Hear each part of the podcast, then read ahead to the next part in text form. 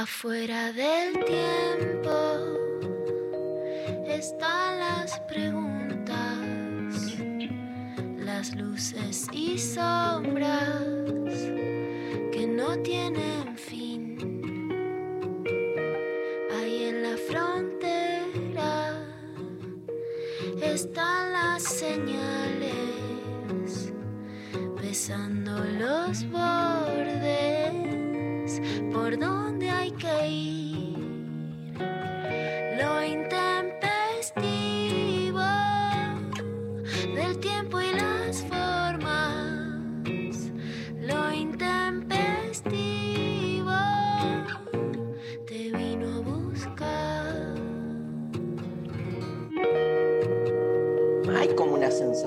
que se está abriendo todo, ¿no? ¿No, María? ¿Cómo Hasta estás? corazones. Mira, corazones abiertos. Vos decís que todo, digamos, eh, Es la primavera. impacta en todo, claro. Sí. Se abren las flores, los capullos. Los corazones. Las Sí. heridas. Sí. Pero bueno, Y eh, los lugares. También. claro, todo empieza ahí, digamos, como el disparador es, es la apertura y es como el, retorno a ciertas actividades que estaban este, restringidas eh, a partir de las decisiones que se tomaron en relación a la cuarentena, a las distintas formas ¿no? de, de restricción. Hoy veía la mañana en la tele, mostraban cómo desde hoy cambiaron los protocolos en los eh, aeropuertos, por ejemplo. Hay como una este, cada vez más incipiente vuelta a no sé qué, digo, al- por lo menos a, a cómo funcionaba antes, sin las restricciones. A la normalidad anterior. Sí, tampoco es como para, digamos, no es que hay un retorno a la felicidad. No, Hay- hay no un- existe. Claro, por si eso. nunca estuvo la felicidad, ¿cómo se va a retornar a algo que no existió? Pero sí se van como, digamos, desarmando las restricciones, eso, ¿no? Y, y bueno, y es muy notorio porque desde la, la escolaridad es muy fuerte. Ustedes todavía no, ¿no? La universidad. No. Universidad. Eh, depende, algunas sí, depende la, la infraestructura que tenga. Las que- privadas sí. Con las que puede igual. Sí. No, y dentro de las públicas también hay muchas eh, diferencias. Eh, ayer veía un video que publicaba en Instagram la cuenta de la UBA con estudiantes de, econom- de económicas que ya estaban rindiendo par- los parciales adentro ¿De un aula? De un aula, y yo diciendo, ¿qué? ¿Que te tendrán jabón en los baños? ¡Wow! Como cosas que de Sí. primer mundo que en sociales no. eso yo te digo que me asombro porque ni la pandemia hace que la gente ponga un jabón en el baño. A mí me indigna, ya me conocen. Sí. Increíble. Eso es respondiéndole a Pato Bullrich, que sale a decir, ah, ahora ustedes son libertarios, pero la universidad todavía no tiene clases, entonces luego va a salir a responder, pero bueno. Yo la vi, ¿viste la de yo la vi? La típica. Yo la vi a Luciana Pecker no entrar a mear en una estación de servicio en la ruta porque no había jabón en el baño. O sea, fue tal su militancia por el jabón que decidió aguantarse el pis.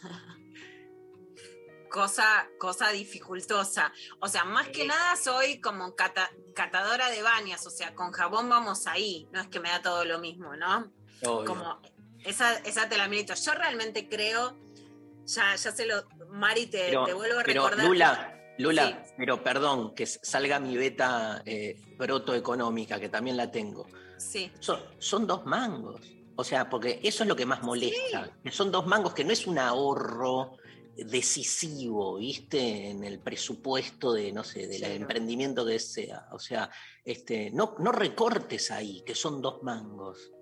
Va, Es eso, también una, o sea, fuera de broma en esto, creo que hay una actitud, porque además, más allá de que incluso ahora sabemos que el coronavirus se contagia más por aire que por contacto, a mí igual la del alcohol en gel me quedó. ¿no? Sí. Esa también, Dari, me ves, que me subo a un auto, me pongo, me tiro alcohol, o sea, como que ya dije que quede, ¿viste? Que quede.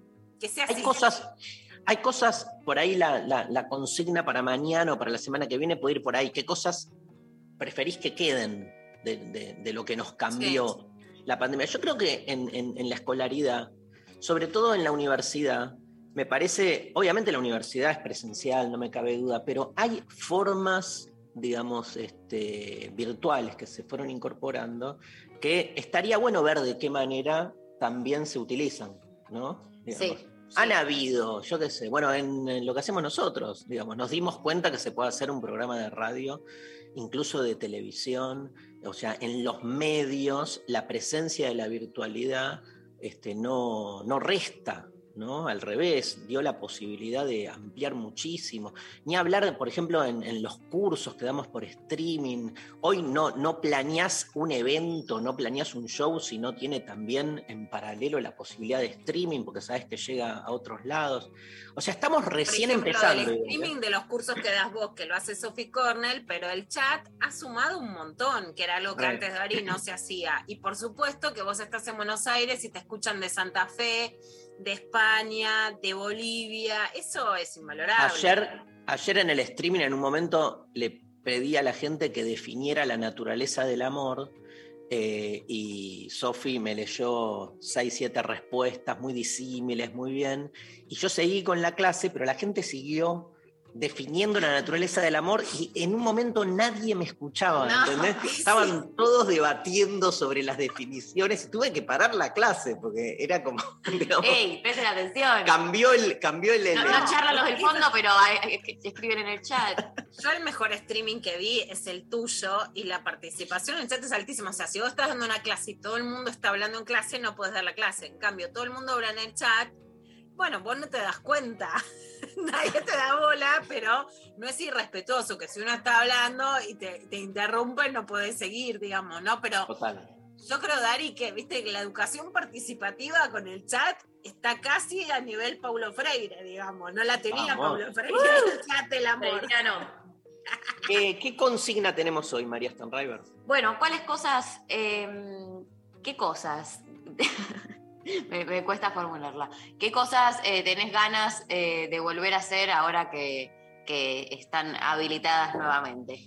¿Qué Perfecto. cosas que estuvieron restringidas por la pandemia em, estás con, te gustan, eh, te dan ganas de volver a hacer?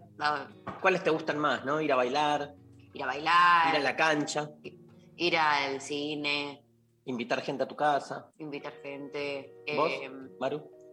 Ir al cine es algo que tengo pendiente, que me extraño muchísimo, ir al teatro, bueno, todo lo que sea ir a, a- a ver, a consumir cultura en general. Mm. Eh, extraño mucho los centros culturales, las moviditas, varietés. Hippie. Eh, ¡Hippie! ¡Hippie! ¡Eh, la varieté! Los compañeros en la plaza. Eh, junto- bueno, la Las movi- las marchas. Las marchas. Las marchas. Ay, por favor, ¿cómo? Pero unas ganas. Pero muchos marcharon todo este Un año medio. pogo. Este año y medio. ¿no? Pecker, hubo muchos que, Sí, bueno. que hicieron marchas. Bueno, es que creo que el crecimiento de la derecha, con que fue la derecha la que pidió la calle, tiene mucho que ver. Por supuesto, siempre hablamos de multifactores, pero Obvio. especialmente lo dijimos siempre, pero las mujeres, las pibas, la diversidad sin la calle, perdimos. Eso está claro. A mí me gusta mucho ver el sol hasta en la ventanilla de un auto, ¿no? En los viajes laburo, como que te juro que ver el sol lo valoro más. Hoy es el día del turismo y me encantaría volver a viajar de turismo. O sea, veo cualquier escapadita y la miro así que se me cae la baba, ¿viste? Como esas escapaditas Sí, viajar, ¿no? cortas. Sí. Viajar también, para mí es de lo Sí. más Ayer so- rescatable. soñé con Lamens. Mira. Yo lo veo, Porque yo lo veo todo- todos los días, porque su hija va a la misma escuela que mi hijo, y entonces, hola, le digo, hola, ¿todo bien? Y ahí andamos. Eh, bueno, sí. sí. Eh, porque a- lo- ayer eh, me junté con uno, unas amigas y salió el tema de, bueno, el previaje y todo, lo- como los planes que había de vacaciones, no sé qué, y se habló mucho, viste, esas cosas que cuando personas o situaciones que hablaste durante el día que después a la noche te aparecen en la mitad de un sueño que nada que ver, como que se me mezcló eso con el colegio. previaje, Que es eh, como parece complicado de hacer, pero bueno, funcionó un montón. La gente compró un montón el Montón. previaje. Hoy es el día de- del turismo, están como abriendo las fronteras, empezaron por Mendoza para que vengan de Chile, de Brasil. Bueno, pero evidentemente sí hay un auge del turismo que va a ser mucho más fuerte que, la- que el del año pasado.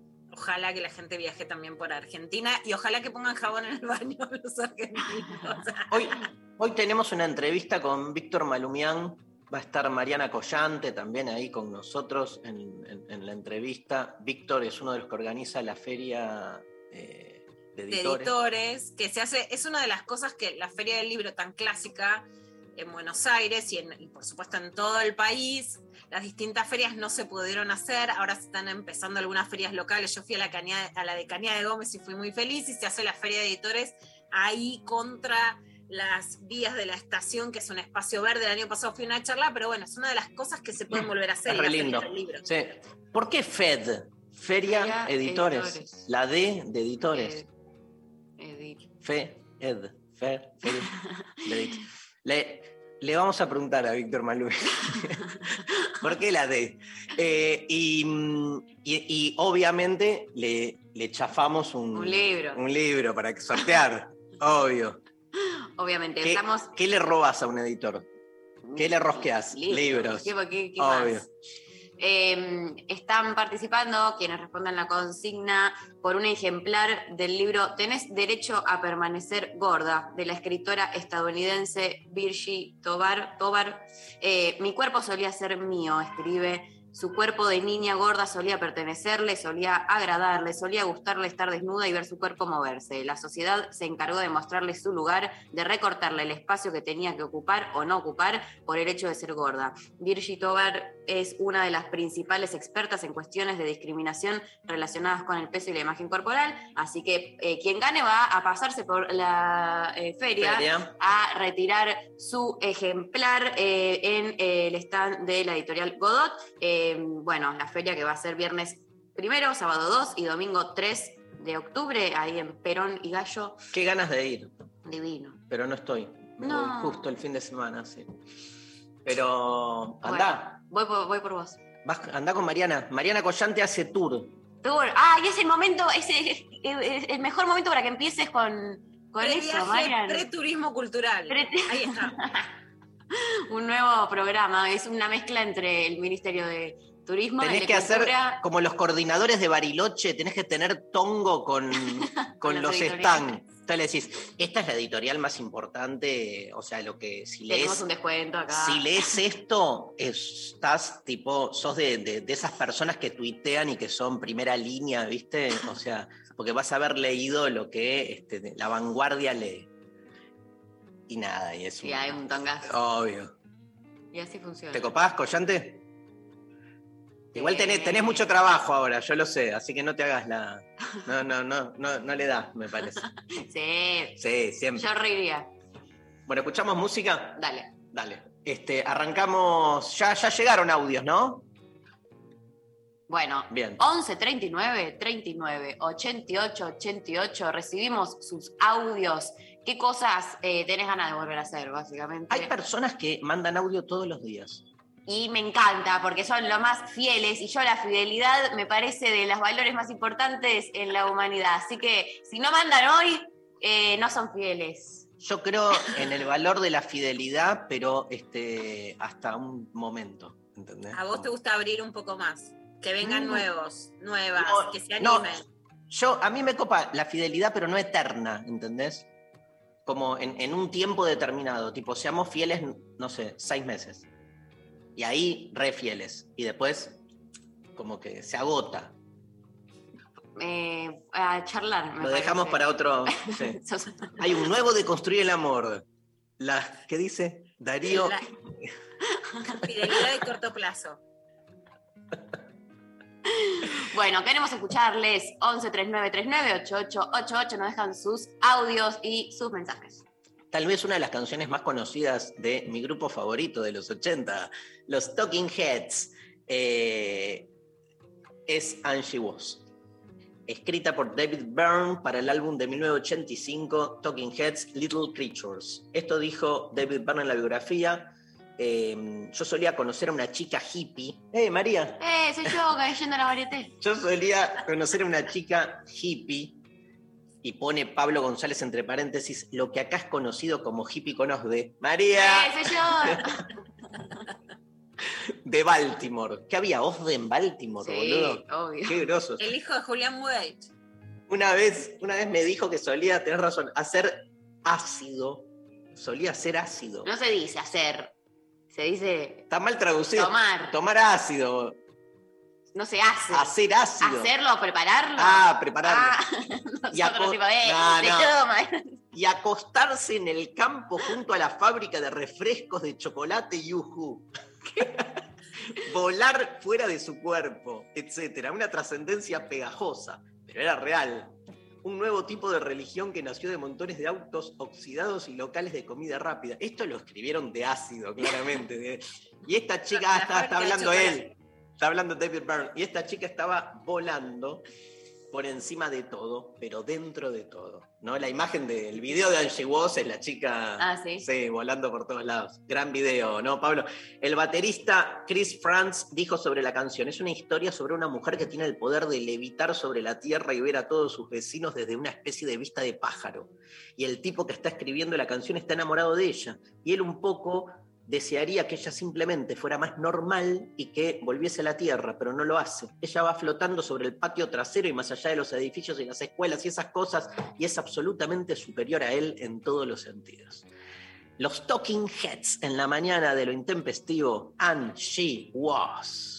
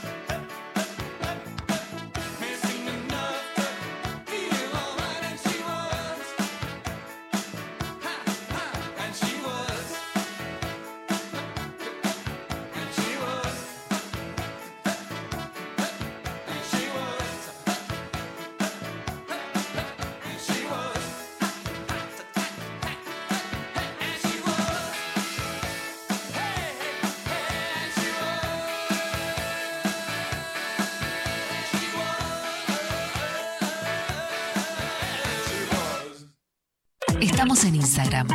Nacional Rock 937.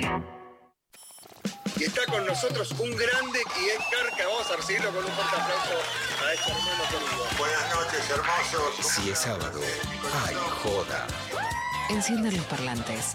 Deja que se quejen los vecinos. En Decadentes y Carca, desde antes de Supersónico, porque yo los he llegado a ver en, en el medio mundo varieté. Que no es poca cosa, ¿no? Poca cosa. Estamos hablando de un lugar, Carca, que cuando llegué, y me acuerdo que le dije a los del grupo, le digo, che, no hay ningún conocido, ningún pariente. O sea, la gente pagó la entrada y no los conoce. Enciendan los parlantes. Con Cucho Parisi y el francés de los decadentes. Y que aparte era un lugar eh, de fácil acceso para los conurbanenses.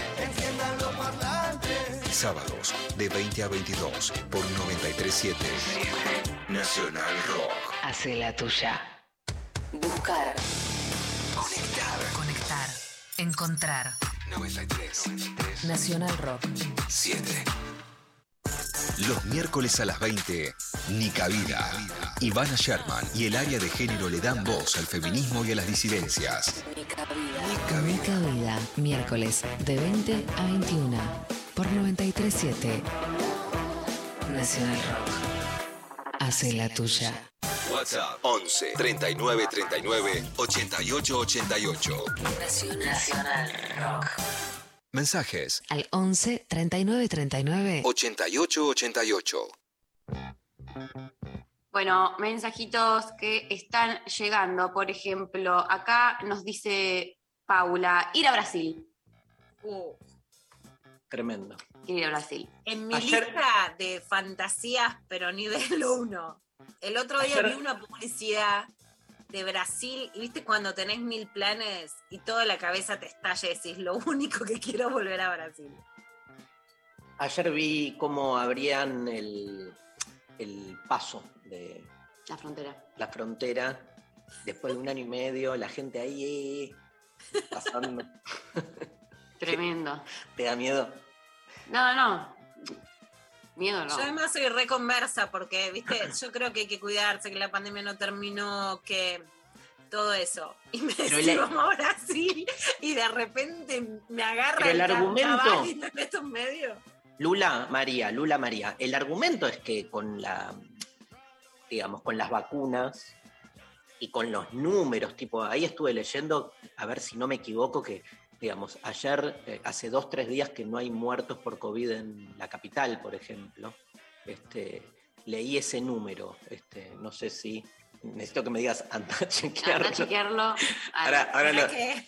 ahora lo- te lo chequea dos Becker lo chequea. Sí, es cierto que yo también vi números de la provincia de Buenos Aires eh, que no habían eh, ingresado en terapia intensiva. Claro, digo, eh, me parece como que hay una relación. Eso no significa descuidarse, pero evidentemente eh, hay una lógica. Sí, sí, que Digo es la que porque- pensábamos que iba a suceder. Está sucediendo lo que se, eh, más o menos se pre- pre- previó, Sí, preveía. sí. Acá está Dari, chequeado como siempre, tenés razón, la ciudad de Buenos Aires no reportó muertos por coronavirus por cuarto día consecutivo, nota de ámbito financiero de hoy. Tremendo, digo, hay, hay una justificación, entonces, este, muy, muy directa. Digo, no es, este, ¿viste? No es que. No, y ya se está llegando, Dari, al 50%, o sea, la mitad Claro. de la población vacunada con dos dosis. claro. ¿no? Que por supuesto es una cifra altísima de población reasegurada, no quiere decir que no te pueda pasar algo, que no te puedas contagiar, pero claramente que se reduce la cantidad de contagios, de terapia intensiva y sobre todo de muertes, por supuesto. María, En Instagram, eh, soy Cheli, dice, necesito los abrazos eternos, juntada solo para abrazarme con todes. un gran debate. ¿eh? Yo vi también mucho debate al respecto, gente poniendo muy enfáticamente, ni en pedo vuelvo a besar a todo el No, mundo. o sea, si hay algo que quiero que se instale para siempre, es que llego a llegar a una juntada y no tener que saludar con un beso en el cachete y nunca más a nadie. Polémico. Ah, yo sí, yo soy pro beso. Ayer me saluda. me- Yo quiero que vuelvan de- los besos, quiero No, abrazar, quiero, viste, nada. ¿Vos, Pecker? Solo tu Yo burbuja. soy como vos, nosotros dos somos dos ositos cariñosos. Yo soy re mimosa, pero quiero reivindicar a Cecilia Absat, con quien hice radio, que es mucho más digamos así, mucho más respetuosa, mucho más para atrás, que hizo una columna hace mucho como en contra de la costumbre argentina de darse besos. Y quiero decir, bueno, los que estén, reivindiquemos a las, Ay, a que no, pusieron Lula. distancia. Yo, a mí yo prefiero. No, el- reivindico que lo dijo, yo te besuqueo toda. Sí. Vos no, María, ¿vos qué, qué te da? no, pero- Lo, lo- lo- lo burocrático. Claro, no te conozco. ¿Por qué te tengo que estar dando un beso? No, está bien. O sea, se, Tocándote, que me toques la cara. se podría diferenciar grados de conocimiento, pero a las personas Llegó cercanas. ayer llegó un cumpleaños, éramos en un bar, todo Sí. al aire libre, todo re bien, cómodo.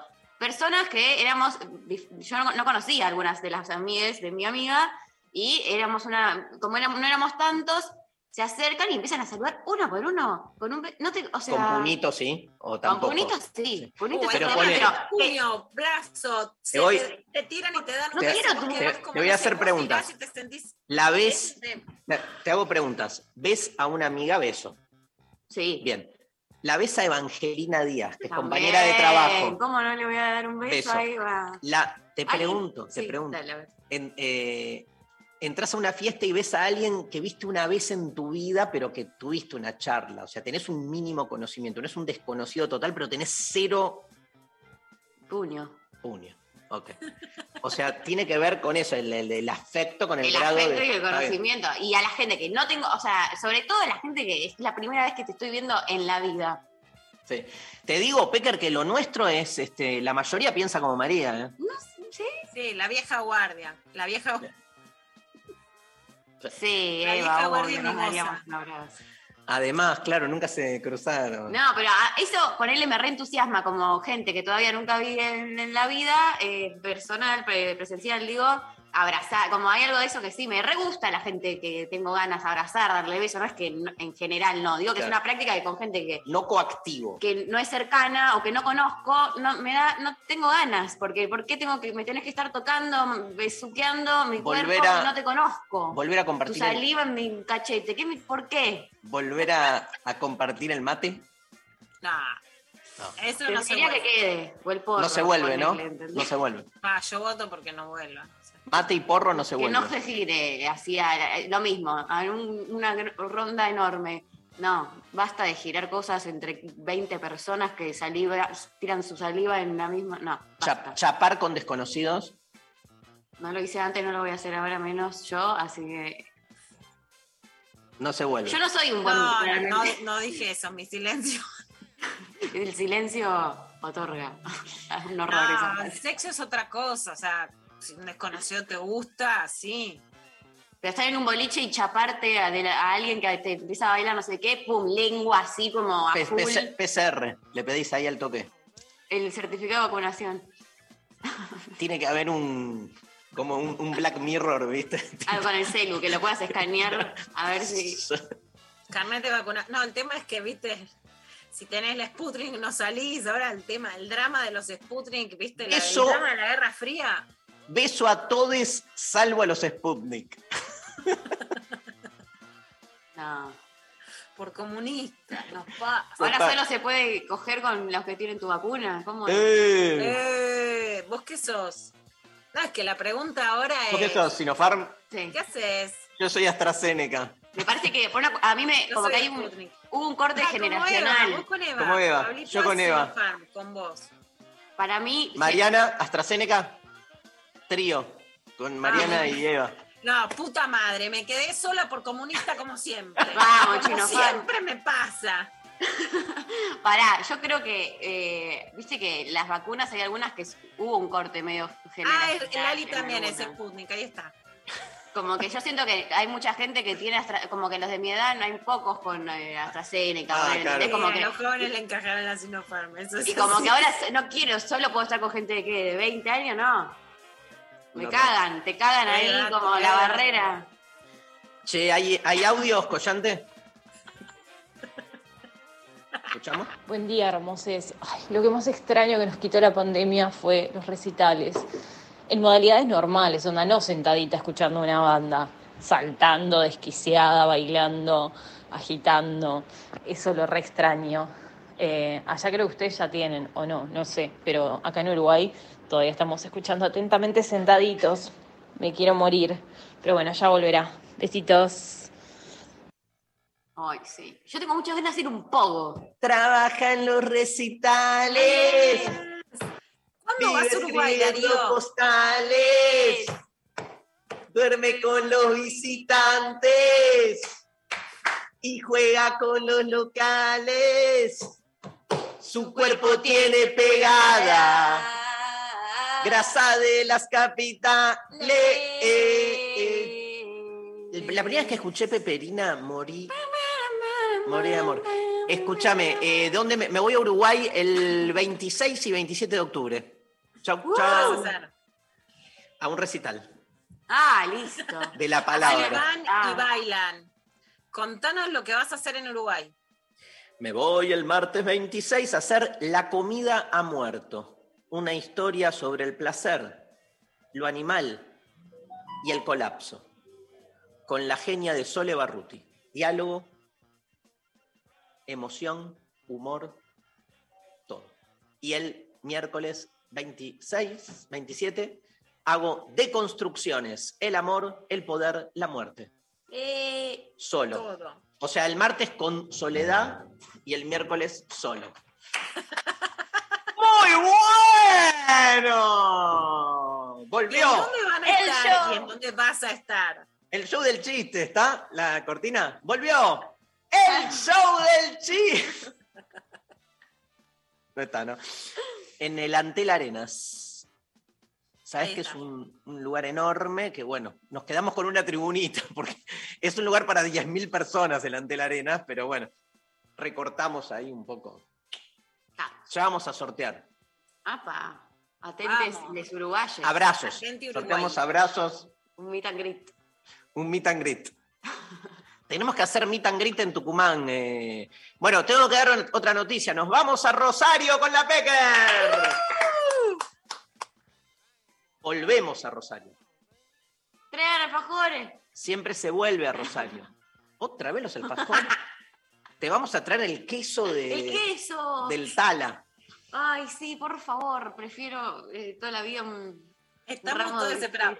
Contale, Darío, con, con mi Dicen- consentimiento, lo que te dijo la chica que vende quesos en el camino. Quiero decir dos cosas. Primero, dicen las malas lenguas que la fecha de Rosario la craneamos con Pecker solo como excusa para pasar Por- a comprar queso. Porque no se justifica viajar 150 kilómetros. La chica, que es como medio amiga ya porque voy mucho por la ruta 9. ¿Es en el Este- que compramos los sándwiches? No. No, no, eso es ruta 2. Ah.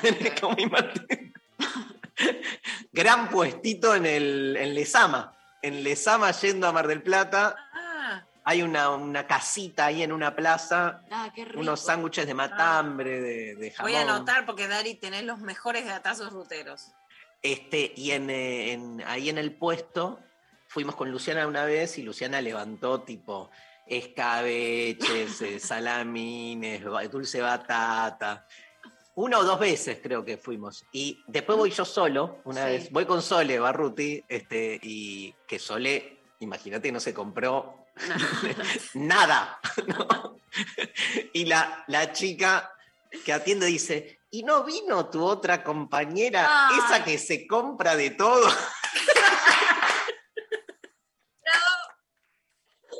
Pecker, conducción. ¡Putita de esa! Amo. La que saqué, la saqueadora de dulce de batata, básicamente. Pero después, cuando- después fuiste vos. Cuando fuiste a Cañada de Gómez, fuiste. ¿Qué le Y dijiste? Acá estoy. Gómez, Acá estoy. Le dijiste. La que se lleva todo, me llevé todo. Entra la gente y hay que parar, hay que cerrar el local, pero no pues sos la Rolling Stone, sino porque no paro de comprar. Tremendo. Otro audio, por favor. Buen día, gente hermosa. Lo que yo quiero es respirar aire, por favor, salir de la burbuja ya. Sí, sí, muchísimo. Qué ganas. Otro, otro audio. Intempestives, buen día, ¿cómo andan? Em, yo, dos cosas. Pizza y birrita con amigues en la vereda. amo, me encanta, ayer lo hice, y volver al teatro. Volver a actuar en el teatro, volver a ir a ver teatro y a las varietés, por supuesto. A la varieté y que después se pueda bailar. Un abrazo. Las Eh, mejores varietés terminan con hippie. baile. Hippie más hippie. Que me, que me avise si consigue una varieté. la Me encanta birrita en la vereda. O sea, volver a la vereda. A mí, voy a decir algo también polémico. A mí lo que más me motiva es, eh, yo sé que con todos los cuidados, pero la posibilidad de que haya tramos en el día afuera sin barbijo. El barbijo, todo bien con el barbijo, entiendo lo que genera de, de, digamos, de, de no contagios, Sí. pero la posibilidad de, nada, de que no te tapen la, la boca, digamos. Con todo, lo, lo hemos hablado muchas veces con la Pecker. Hemos hecho un... ¿Te acordás? Hicimos un Deconstruir el Amor que el tema era el tapabocas. O sea, lo hicimos no... todavía en el streaming que ni siquiera está abierto el Conex, sino en tu propia casa y ahí hablamos con, ahí hablamos en tapabocas. Pero algo de eso, que ya ahora estás como más relajado en la calle, ¿viste? Por ahí es chiquito, pero es un recupero para mí. Sí, grosso. obvio. Total. No, para A mí ver. sí, respirar. Otro, Maru. Eh, acá nos mandan, eh, Maga dice, necesito recitales y una manito rockera eh, totalmente. Después eh, Diana dice, "Mm, toca esperar a que regrese mi economía, pero quisiera no salir del cine. Bueno, Claro. total, Ah. también. Eh, les esperamos en Rosario, me quedé con la pica de marzo del 2020, dicen acá. Ah, pero la hicimos eh, esa función, ¿eh? Ahora hacemos otro de construir el amor eh, con otro título, que es Si es posible el encuentro amoroso. Así se llama. O sea, un de construir el amor nuevo, renovado, este, martes 23 de noviembre. Apa, Falta una bocha, pero digamos. Nada, las, las entradas vuelan, vuelan. Huevan. Último mensaje. ¿Qué nivel Darío en el Antel Arena, yendo, y vos sí al meet and greet? Bueno, mira, en 12 se te copó todo el mundo. Hay que hacer meet and greet. Para mí sí. Sí. Eh, En Tucumán, ¿eh? el 21 estamos en Tucumán, ¿eh? la gente de Tucumán, ahí estamos bien, la gente de Tucumán nos escribe, muy contenta. Y, eh, ¿sabes qué? Me mandaron una, ¿viste la, la, la foto que te mandé, Pecar, que estamos este, En el cartel. en el, el cartel en la puerta del Teatro Mercedes Sosa? Me mandaba, te iba a mandar, que mi cara está atravesada por las dos manijas con la que se abre la puerta y parece como que tengo los cabeza. cuernos de Lucifer. ¡No! ¡No! Ahora, fíjate la foto, ahora, ahora la, la, la- Y la puede ser como Están simbólico. convocando. Y La gente alguien- no sabe que tenemos esta. Alguien me recortó mi cara y me dijo, Darío, sos el diablo, y me la mandó Ah, pensé que era más como que se puede entrar a tu cabeza, como que se entra a tu También, cabeza. también porque mirá se cómo, abre. María, También- mirá cómo te interpretamos. Claro, como que nos abrís la cabeza, nos abrís la puerta a otras dimensiones de la percepción. Y Este e- es más lindo que Lucifer. perdón. y eso es demoníaco. No. no, parece. Eh, Mari, yo, perdón, hago- ya sé que estoy, pero si vos ves a Tom Ellins, que es Lucifer, no hay otro actor más lindo en la humanidad. O sea, Es fachero, fachero, lo tengo, lo tengo visto. hemos deconstruido la idea del Lucifer malo. El capítulo que vi ayer tiene hasta dibujitos animados. Ah, Mira. listo. Ahí estás con los cuernos. ¿Ves? A ver. Re da cuerno, Son más cuernos Ahí se las mando. de entrada al, al- Re, re da cuernos. Viste tanto de construir la infidelidad, la monogamia. Después te ponen los cuernos y uno putea. Ahí la mandé. Mírala, González. Ahí la mandé. Está tremenda, boludo. No puedo creer. Me metieron los cuernos, loco. Me metieron los cuernos, me metieron los cuernos. Amo, Lula está eh, divina. la verdad que Obvio. Lula está ahí mirando en la A mí no me puerta. metieron nada, ¿viste? el teatro, el teatro. Mercedes Sosa que, digamos, domina la escena de la plaza principal. Estamos ahí a una cuadra y media de la casa de Tucumán y la grosa de Pecker diciendo, loco, acá estamos, ¿eh? Lucha, acá estamos acá estamos. Bueno. Es la primera provincia a la que fui a trabajar desde muy chica, todavía durante el gobierno de Bussi, la amo. Es la provincia que más fui a laburar, a hacer notas, a investigar, a hacer entrevistas. Así, desde súper jovencita, a los 23 años yo estaba viajando, así que me encanta. Vamos con Fito Páez, querido amigo Pablo González. Eh, una canción es solo una cuestión de actitud. ¿Te gusta? Sí. sí. Temazo de Fito Páez. Es solo una cuestión de actitud.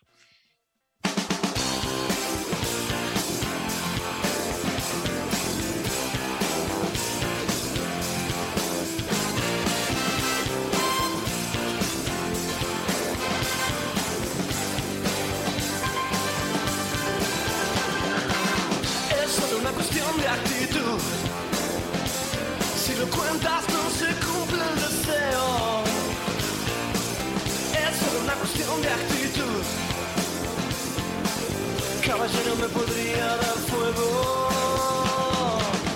Es una cuestión de actitud.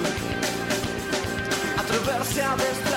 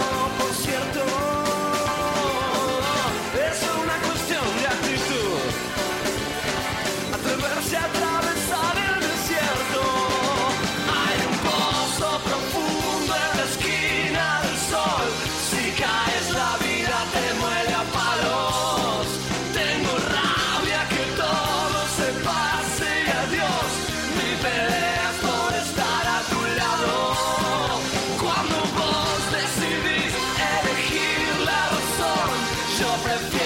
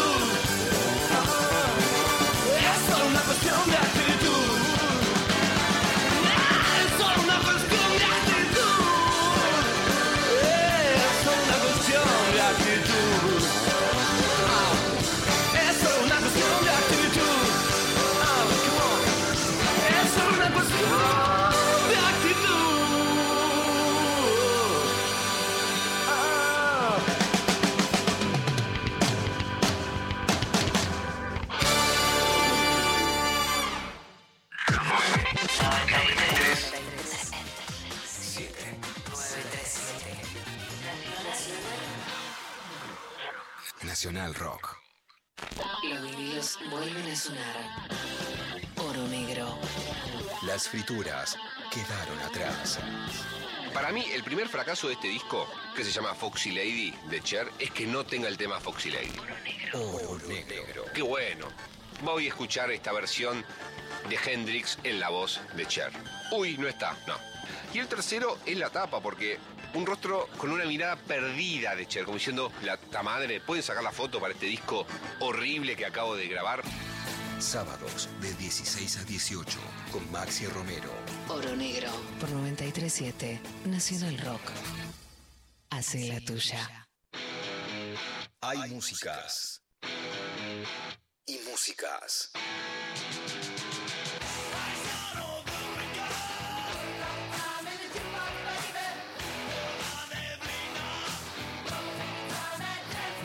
Si confluyen, es en rock. Esperé bajo la lluvia dos horas. Mil horas. Siete perros. Nacional Rock. La Vara de Noticias con Luciana Pecker. Libertad sin farsa. Hay una nueva clavada de noticias con nuestra periodista estrella, Luciana Pecker. Muchas gracias. Bueno, una gran noticia ayer y es la despenalización del aborto en Chile. Lo más importante de decir es cuando dicen, uh, el gobierno perdió porque dio el aborto legal en la Argentina, es una cuestión de minorías. Bueno, no solo es una cuestión de mayorías, sino que es una cuestión de las mayorías latinoamericanas. Si en Argentina no se hubiera aprobado el aborto legal, en Chile, ¿estaríamos en el camino de la despenalización? No, claramente no. Más allá de que no se puede hacer futurología o que pareciera que es decir, bueno, Chile no es autónomo, cuando hablamos de marea verde, hablamos de la incidencia de la Argentina en la región, ¿no? Y entonces es muy importante cuando generamos el aborto legal en Argentina entender el efecto dominó que tiene en América Latina y por lo tanto también el desembarco de derechas extremas en Argentina para frenar las repercusiones que tiene el avance del feminismo y la diversidad sexual en la región. En Chile se aprobó la despenalización. Es un proceso más complejo que el que conocemos en la Argentina, o sea, no es como decir que tuvo media sanción, porque ahora tiene que volver a que se haga el articulado, o sea, es como que primero lo aprobás, después le hacen el articulado, la letra chica, y no sería el acceso al aborto legal porque si requiere presupuesto estatal es como que va por otro, por otro carril en Chile, que también eso es diferente de la Argentina, aun cuando el presupuesto es bajo, porque es básicamente misoprostol, pero de todas maneras no tendría el mismo rango que la Argentina, pero es un proceso muy importante, especialmente porque es terminar con el último gran mandato y la gran saña de Augusto Pinochet, que lo que dijo en el 89, 1989, cuando la Argentina ya tenía, por supuesto, una democracia andando que penalizaba completamente el aborto en todas sus causas. Michelle Bachelet, la expresidenta chilena, decide despenalizar el aborto por tres causales, que no está salud, que es la causal que más abre a diferentes posibilidades, como si está en la Argentina, pero ahora de las causales pasaríamos a la despenalización. Escuchemos lo que pasaba cuando se aprobaba en Chile. Entrando en tiempo de votación, en votación general, el proyecto de ley originado moción que modifica el Código Penal para despenalizar el aborto consentido por la mujer dentro de las primeras 14 semanas de gestación. Hago presente a la sala que el proyecto de ley trata materia de ley simple o común. En votación. ¿Han votado todas las señoras y señores diputados? ¿Han votado todas las señoras y señores diputados? Resultado de la votación. Por la afirmativa 75 votos, 68 en contra, 2 abstenciones. Aprobado el proyecto. Por haber sido objeto de indicaciones, el proyecto vuelve a la Comisión de Mujeres y Equidad de Género para su discusión en particular. Por haberse cumplido el objeto de esta sesión, se levanta. Recordar a los parlamentarios que volvemos a las 14.30. Vamos. A mí, que me la, a mí que me la vengan a contar, ya se me llenan los ojos de lágrimas, hoy lo escuché, lo leí y se me vuelven a llenar, porque sin el proceso argentino, sin la marea verde, vimos ayer o busquen en las redes, por supuesto lo subí a mi Instagram, la bandera verde es hoy una bandera, o sea, el símbolo de una identidad que no es nacional, sino que traspasa las fronteras, pero que habla de la autonomía de las mujeres, por supuesto, de la diversidad sexual y de los cuerpos gentantes en toda América Latina. Un proceso político que empuja no solo esto a una mayoría nacional, sino transnacional, transfronteriza, y eso por supuesto es muy emocionante. Muchos años, Mari, de que a una piba, a un chico, muchísimos, muchísimos varones llamándome, diciéndome dónde podemos abortar. Una época en que dabas un dato y realmente era clandestino, un nivel que te decían no lo podés dar, que te retaban ustedes no saben las cosas que hemos pasado. Bueno, la emoción de que ayer en la provincia de Buenos Aires tocas un botoncito en la web y te dice cuál es el centro además más amigable. Esto quiere decir en el que te van a tratar mejor, en que no solo la ley se cumple porque se tienen que cumplir, sino que la van a cumplir con más onda y te vas a sentir más cómoda. Y un proceso también que incluya a los varones, porque de pasar a decir, che, mi novia se puede morir, alguien con el que con la que estuve un día y después no había nada más, pero no la quiero dejar en banda. Hablemos de los mejores casos, seamos positivas.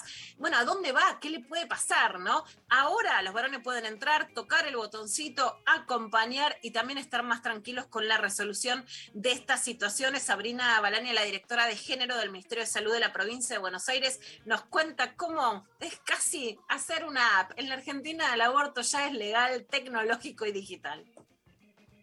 Bueno, contarles que la verdad que con mucha alegría hoy eh, contamos en nuestra página del Ministerio de Salud de la provincia de Buenos Aires con un botón de acceso directo a toda la información sobre aborto para la comunidad y para los equipos de salud, eh, con la guía que publicamos de implementación y con todos los informes de gestión y sobre todo con una herramienta que nos parece fundamental que es un mapa con todos los establecimientos de salud pública que brindan y garantizan la práctica de aborto legal, seguro y gratuito y voluntario en la provincia de Buenos Aires.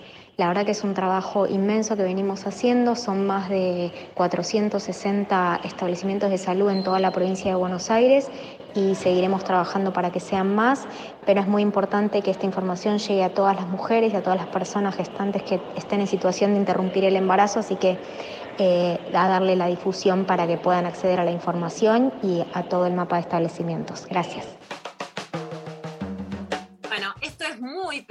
Emocionante y además siempre recordemos que está el 0800-222-3444. El mayor frente de la embestida es la justicia y la verdad que la Corte Suprema basta de esperar, tienen que dar la indicación de que el aborto es legal en la Argentina. No hay posibilidad jurídica de que vayan en contra del fallo FAL que lo dio la Corte, pero como fue otra composición, y siempre lo cuento, pero aprovecho, ¿no? Tuve el honor de entrevistar a Carmen Argibay, la primera jueza designada para formar parte de la Corte. El fallo FAL no era un fallo en el que tenían que fallar, o sea, no era una obligación, no era algo que les caía y no les quedaba otra, porque en realidad la situación ya estaba resuelta, ya estaba consumado el aborto, sino que fue una decisión política que me lo contó a mí, Carmen Argibay, de hacer el fallo FAL. Por supuesto, la Corte no puede ahora ir atrás, pero lo está dilatando para que haya todo el conflicto que pueda existir mientras este, están estos amparos.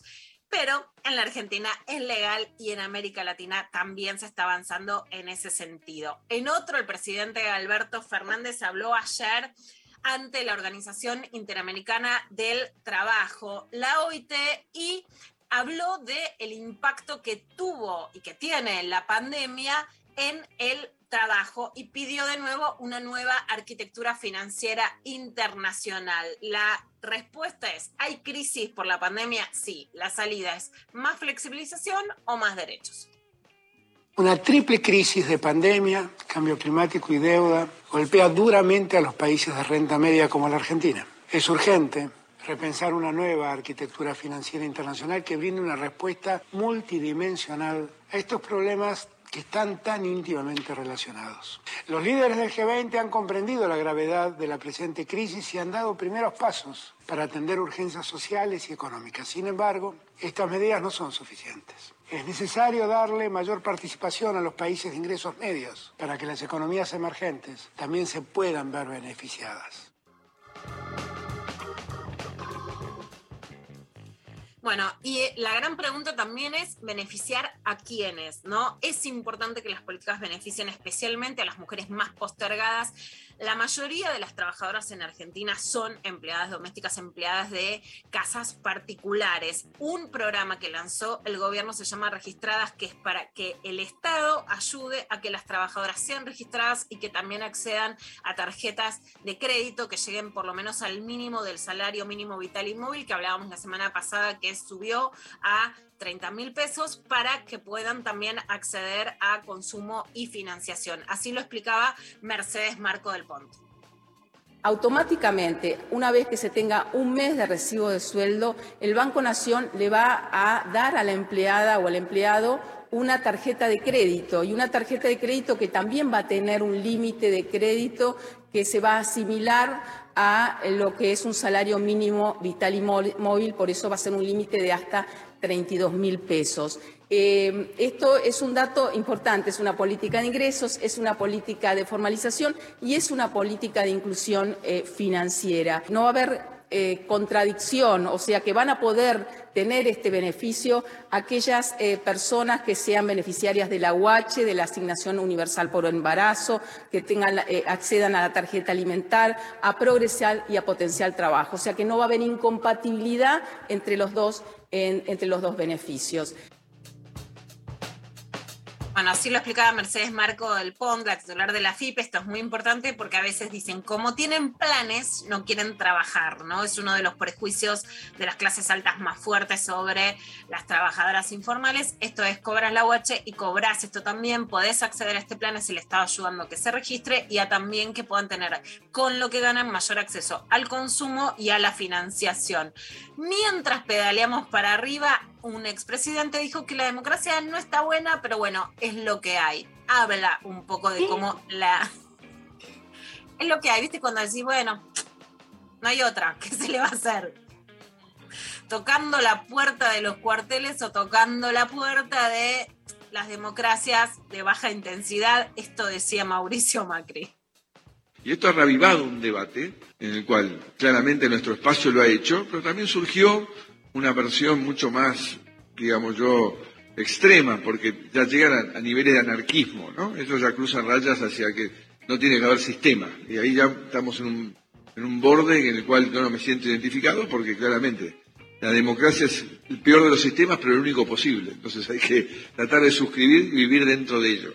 El que vos citaste, mi ley cita que a, a mediano plazo vamos a tener puentes de acuerdo, porque finalmente ellos extreman posiciones, pero de una Argentina en la cual queremos volver al desarrollo de la persona, a, un sistema de, de meritocrático donde el esfuerzo personal sea tenido en cuenta, sea valorado, a vos ser protagonista de la construcción de una Argentina distinta. Bueno, esto decía Macri, la democracia no es lo mejor, pero es lo que hay, el mejor sistema posible, tildó Milei de anarquista. Acá se cruzan un montón de diferencias. Milei dijo que él iría a una fórmula con Patricia Bullrich porque la saca de la socialdemocracia en donde pone al radicalismo y ahí, como decíamos, se abren dos preguntas, digamos, ¿puede Patricia Bullrich saltar Alianza Libertad pensando en una candidatura presidencial o puede Milei saltar a un Cambiemos que vaya orgánicamente más definido para la derecha? Ahí Macri se le quiere digamos, se le quiere despegar llamándolo anárquico, pero bueno, un copamiento de la agenda de derecha. Sí les quiero contar que durante el día de ayer pasó algo gravísimo. Contamos esta nota que escribió Camila Alfi en las 12 de página 12, contando cómo hay una relación entre el voto Milei y sectores que en Estados Unidos eh, se llaman, ¿no? Célibes a, célibes a la fuerza y que hay algo de este voto de varones resentidos con la autonomía sexual de las mujeres, con el no es no, que terminan orgánicamente estando en sectores de extrema derecha. Bueno, la, conclusión de quienes se sintieron ofendidos es como que Camila Alfi les decía virgos, o sea, no potentes sexualmente, entraron a su Instagram, hicieron un video con sus fotos desnuda, o sea, situaciones que realmente me parecen gravísimas, averiguaron de qué trabaja el papá, que trabaja de psiquiatra, ella cuenta en sus redes, en su vida personal, que toma medicación. Le dijeron que era la vergüenza de la familia, por supuesto que no lo es. Le dice que toma medicación y que no lo tienen ni por qué negar ni por qué ellos bardear, por supuesto.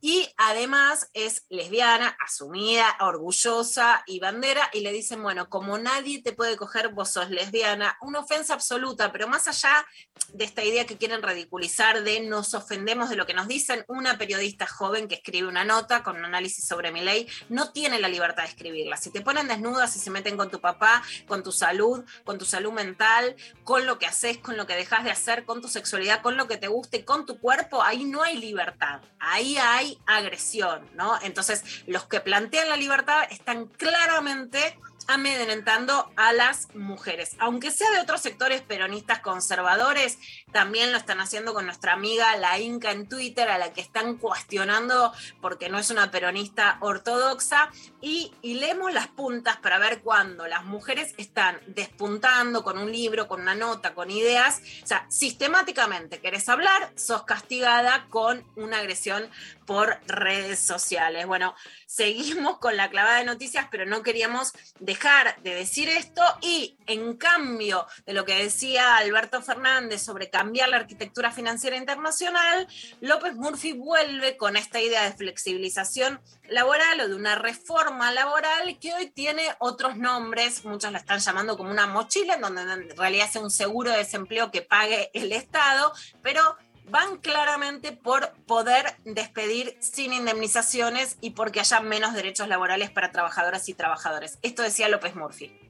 Todo ese sector que está recibiendo ayuda tiene que ir a trabajar y eso es vital que hagamos una reforma laboral para que puedan ir a trabajar y que las pymes los puedan contratar y que, que, se vuelva a movilizar la capacidad productiva. La reforma laboral es, es bastante fácil. Habría tres contratos disponibles, el contrato de tiempo indeterminado, que es el que tenemos hoy, un contrato movido para los jóvenes que tenga varios años en- sin, sin que se le plantee un mecanismo como el que está previsto en, la indemnización por despido y otro también para gente madura, de menor tiempo, de, de- periodo sin este tipo indemnizatorio que favorezca el empleo. Al mismo tiempo se le sacarían los expuestos al empleo y se considerarían los subsidios parte del sueldo. O sea, el empresario tendría que abonar solo una fracción de los sueldos. Bueno, en realidad no solamente me parece mal la flexibilización laboral, sino muy atenta a lo que quieren, que es que no solamente los empresarios no le paguen a los trabajadores, sino que tampoco los empresarios paguen, sino que el que pague sea el Estado. O sea, es el liberalismo a la Argentina como siempre, que es menos derechos, pero más Estado, no más Estado para los trabajadores, sino para que el empresario no pague la indemnización de su bolsillo, sino que se la pague el Estado, el trabajador cobre menos, pero el Estado pague más y el empresario sea el único que salga ganando y pagando menos. Así terminamos la clavada de noticias. Gracias, Luciana Pecker. Les cuento que durante la década del 60, Andy Warhol había instalado en Manhattan su estudio, creando un espacio de trabajo que bautizó como The Factory. Se convirtió en el centro de un submundo cultural que tuvo un impacto global. Fue escenario de sesiones fotográficas, películas, performance, exposiciones y también de las fiestas más escandalosas. ¡Eh, hippie! ¡Eh, hippie, fiesta! La creatividad brotaba por todos sus rincones y atraía intelectuales, músicos, actores, modelos y todo tipo de excéntricos personajes urbanos con pretensiones artísticas. Te vas, perdón, en la peli eh, Hombres De negro, tres. 3 Sí, hay una representación de esas fiestas. Que está el chabón que veía este, Eh, todos los... todos los tiempos posibles lo que iba pasando. Sí. Gran personaje que no me acuerdo el, el nombre. Bueno, em, de, en- de entre todos ellos, porque era un, era un hombre negro, Warhol. Sí. Sí. De entre todos ellos, Warhol escogía sus superstars y las promocionaba durante un tiempo, llevando a la práctica su célebre eh, frase que aseguraba que así como mínimo todo el mundo tendría sus 15 minutos de fama. Una de estas musas de la fábrica de Warhol fue Eddie Sedgwick, una actriz proveniente de una prestigiosa familia de la alta sociedad americana y a la que el grupo The Velvet Underground, la banda de rock de The Factory producida por Warhol, dedicó este tema que se llama Femme Fatal, compuesta por Lou Reed y cantada por la alemana Nico. Eddie la quedó, dice el amigo Pablo González, usando un término científico, la quedó en 1971 de una sobredosis de alcohol y barbitúricos. Tuvo una intensa amistad con Bob Dylan y algunos dicen que Just Like a Woman está inspirada en ella, pero son solo algunos rumores. Eddie Chiao Baby de The Cult está dedicado a ella seguro, confirmado por sus autores. En la mañana de lo intempestivo, Femme Fatal de Velvet Underground.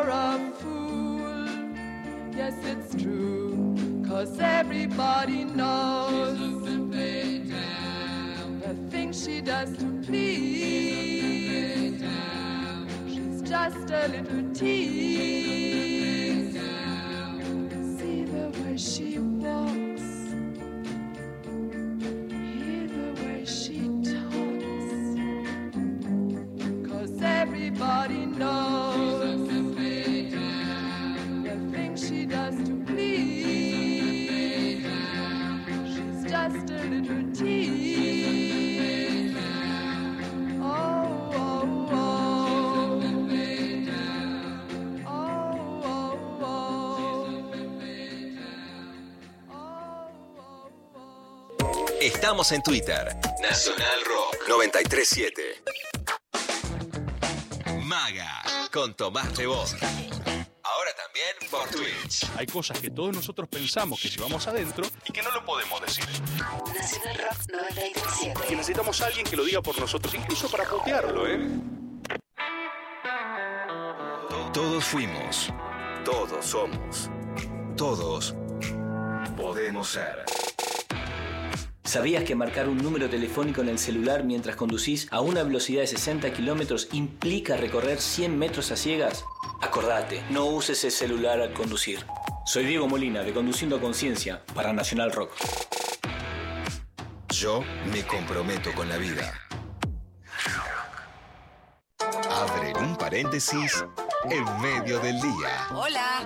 ¿Qué tal? Nuestros padres jugaban a juego de mesa, juego de cartas, y estaba bien visto. Y nosotros tenemos PlayStation. Yo a los cuarenta y pico sigo jugando con mis amigos de la PlayStation. Qué bueno no perderlo nunca, porque es esa parte lúdica que, que tenemos que tener toda la vida.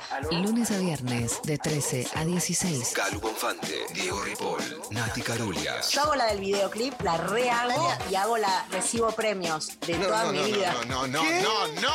¿Cómo recibo premio? No la tengo, no la hice nunca. Contame ya Te cómo es. agradezco. Agradece. Hacé Síguelo porque es muy divertido. jodiendo. Discurso, discurso gracias a Aptra, gracias a la academia. No, ¿O qué? me muero. No, no, no. Italia, me muero. No, no, Agradece a la academia, me muero. Porque tu Martín potencia es. Fierro, mejor comediante del mundo. No hay ternas acá, Juan Carlos. Por supuesto que no, es indiscutido. La ganadora es Natalia Carulia. Ay, no me lo esperaba. Gracias, gracias, lo quiero compartir con ustedes. Divertirse la tarde está asegurado. Hola, ¿qué tal? Natalia con el cepillo de pelo como micrófono, agradeciéndote el baño para el video. Nacional Rock. Hacé la tuya. 11 39 39 88 88. Nacional Rock. Entrevista intempestiva. Fuera del tiempo están las palabras. Bueno, estamos en comunicación con Víctor Malumian, eh, uno de los creadores de la editorial Godot. Hola, Víctor. ¿Qué tal? ¿Cómo están? Muchas gracias por tenerme en su programa. Por favor, un placer para nosotros. Este, estamos con Mariana, con Luciana y siempre en los distintos programas de radio intentamos darle mucho espacio a, la, a la edición independiente, entendiendo que es una manera también, obviamente, por interpósito, de darle lugar a muchos autores, textos que, bueno, no circulan, sobre todo en el mercado editorial, siendo el mercado editorial eh, tan monopólico, ¿no? Iba a decir tan monogámico, Pecker, pero digo, tan monopólico.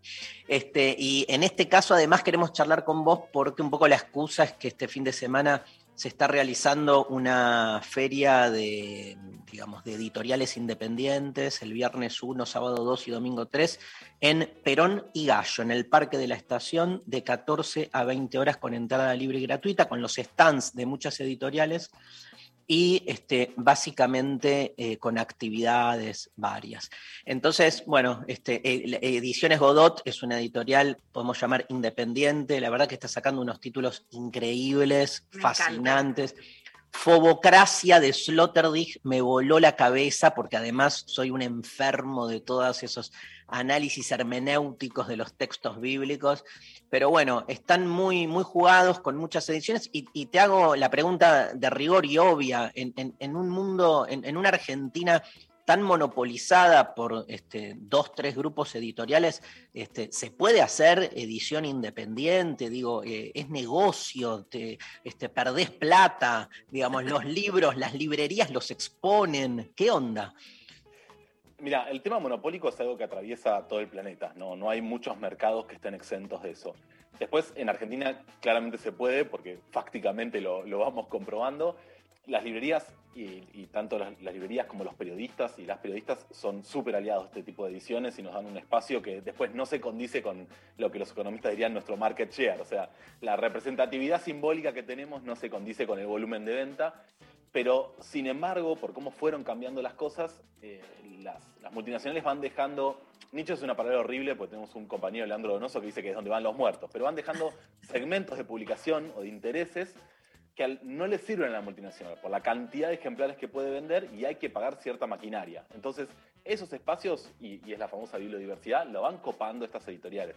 De hecho, por ejemplo, en, en la feria, una de las editoriales nuevas que se sumó se llama Warang y es una editorial que publica poesía y narrativa contemporánea coreana, traducida directo. Eh, ese tipo de, de proyectos, si tuvieran que llegar a 5.000 ejemplares para ser sustentables, son imposibles, se hacen a una escala más baja. Eh, Ahora, ¿por qué, después- ¿por qué pensás que hay una visibilización novedosa de estos últimos cuatro o cinco años de estas ediciones independientes cuando históricamente este, estaban como más, este, lamentablemente, ¿no? Este, ocultas? Ahí pasan varias cosas. Eh, digo, por decirlo muy brevemente, por un lado, las y los periodistas son seres humanos con intereses propios y, y más allá de lo que pase en, en la bajada de línea de los medios y demás, se filtran sus intereses y sus gustos y sus lecturas personales. Y no pueden evitar comentar las cosas que le gustan y ahí recibimos mucho apoyo. Hay una segunda parte que es que las editoriales en estos últimos, no sé si 5 o 10 años, se han profesionalizado en su capacidad logística, su capacidad de distribución y su capacidad para hacer prensa. Entonces también van tomando más notoriedad, no solo en los medios, sino también en librerías. Y por último, creo también que eh, hay una competencia muy fuerte por el tiempo ocioso donde podemos ver, no sé, desde, si se acuerdan, los diarios gratuitos en el subte murieron a manos de Candy Crush y WhatsApp. Eh, y Claro. hoy por hoy, en el, en el tiempo más ocioso que hemos tenido, porque se murió el, el traslado de la oficina al trabajo, ese tiempo lo ha capturado mayoritariamente el streaming. También creció la lectura, pero mucho más fue el porcentaje Claro. de streaming. En esa lucha por el tiempo ocioso, creo que los editoriales independientes están ganando a las y los lectores más duros. Aquellos que comprarse un libro es un replan, eh, entre pagar dos cervezas y comprarse un libro, está muy bien tomar cerveza, digo, pero entre dos cervezas y un libro, el libro tiene un valor agregado importante para ellos y ellas. Entonces, con esos tres factores se va consolidando, me parece. Está buenísimo. Hablemos de esto último. Eh, un libro promedio está a 1.500 pesos. En las independientes diría que puede estar un poco menos. Yo creo que en la FED van a encontrar libros promedio más tirando a 1000 o a 1100, y tan Bien. es así que hay un- la Feria CIBE va a tener su versión digital con charlas aparte, y las personas que compren más de 2.500 pesos en libros tienen el envío gratis a cualquier punto del país. Vamos. Pero mi, mi pregunta es esta: ponele entre 1.000 y 1.500. Hagamos así, ese, ese recorte habiendo libros de 8.000 pesos y libros de 500 también. Pero si tomamos un promedio de 1.000 a 1.500, tengo esta duda y me parece como más una polémica que otra cosa. ¿Es caro un libro hoy o no? No. Lo que pasa No. es que es muy poco popular decirlo, pero no. Eh, yo no soy un Claro. chabón que salga mucho, pero digo, dos tragos deben salir más que eso. Eh, una camisa, bueno, lo podés ver en la indumentaria. La- los libros siempre fueron por detrás de la inflación y la indumentaria ha subido un montón y hoy por hoy un libro, si vos acertás en el libro que estás regalando, es un súper regalo mucho más allá de una camisa. Ahora el gremio textil me mata, pero mucho más allá de una camisa. Y el otro que lo podés ver es, siempre estuvo muy parejo con el kilo de helado de una buena heladería, sin dar nombres. Ah, estuvo muy parejo. El kilo de helado. Y no, digo, seguro que el artesano del helado le pone un montón de amor, pero vos no lo vas a comparar con un tipo que hizo una traducción directa del coreano, que después lo revisó alguien, lo maquetó otro, otro lo diseñó, hizo la tapa. Es imposible de comparar. O, o ustedes como autores y autoras, la cantidad de tiempo que te lleva a escribir un libro, no lo hacen en un mes. Te estás metiendo con la putita golosa en este mismo Mirá que- momento. Yo soy putita golosa, mi, mi, mi tapa del libro más vendido es Tomando helado, pero igual en esta banco yo soy una trabaja, yo me declaro una obrera de la industria del libro, absolutamente.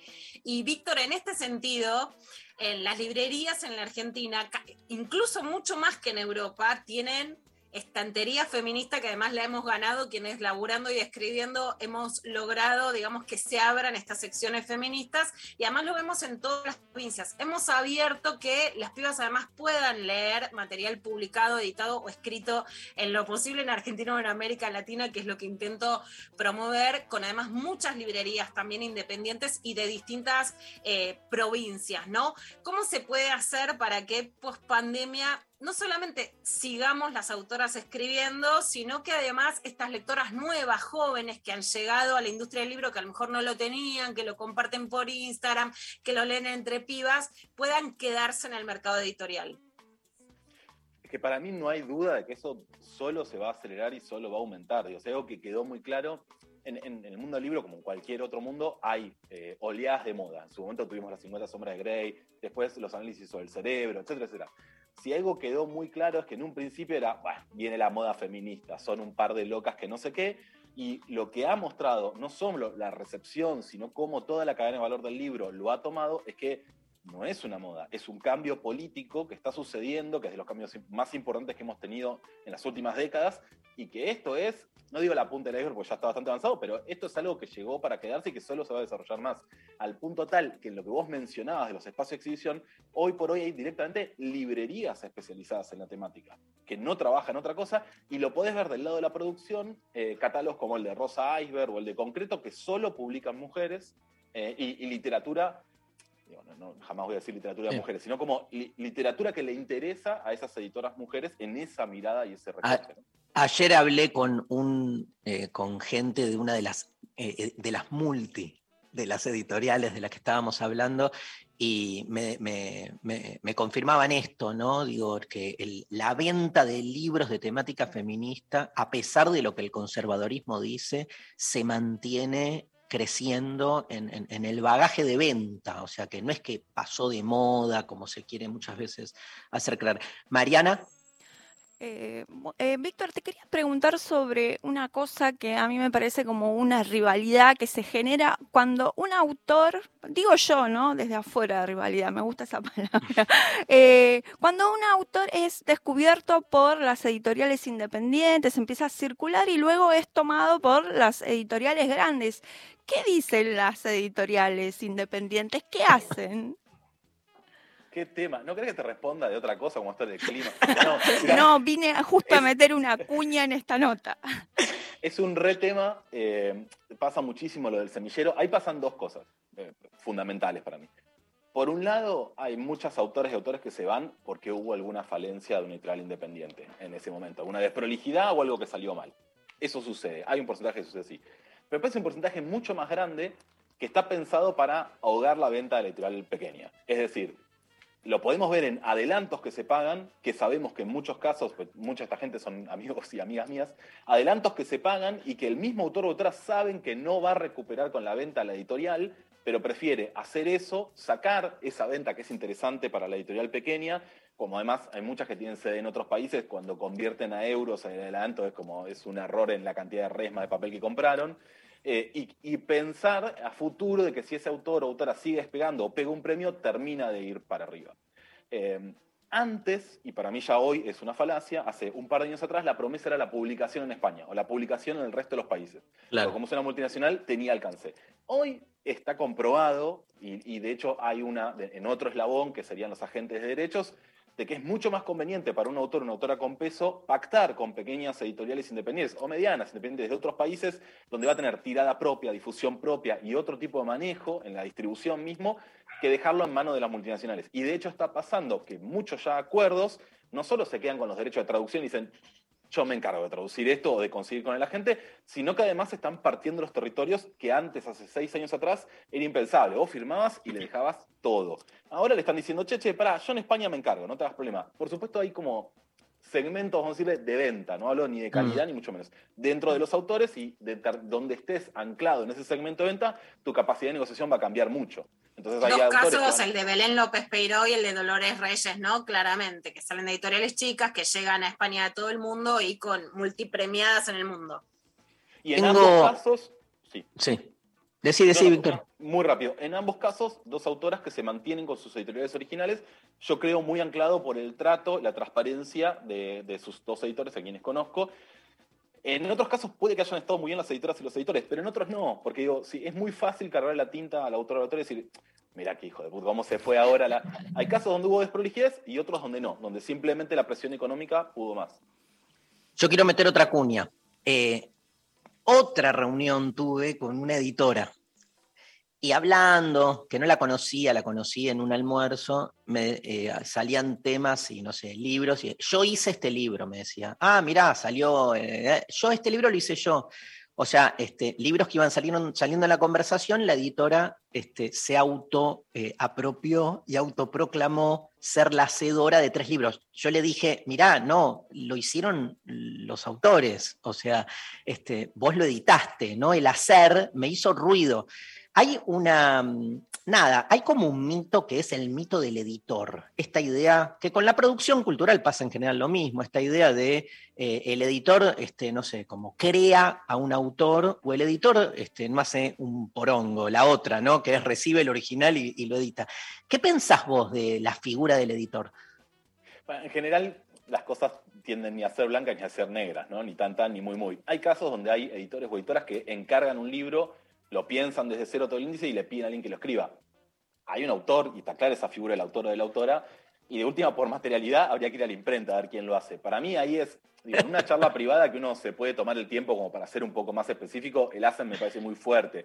En un eslogan como el de la Fed, los que hacen los libros queda ahí volando y entre traductores, traductoras, correctores y demás quedó en la mezcla.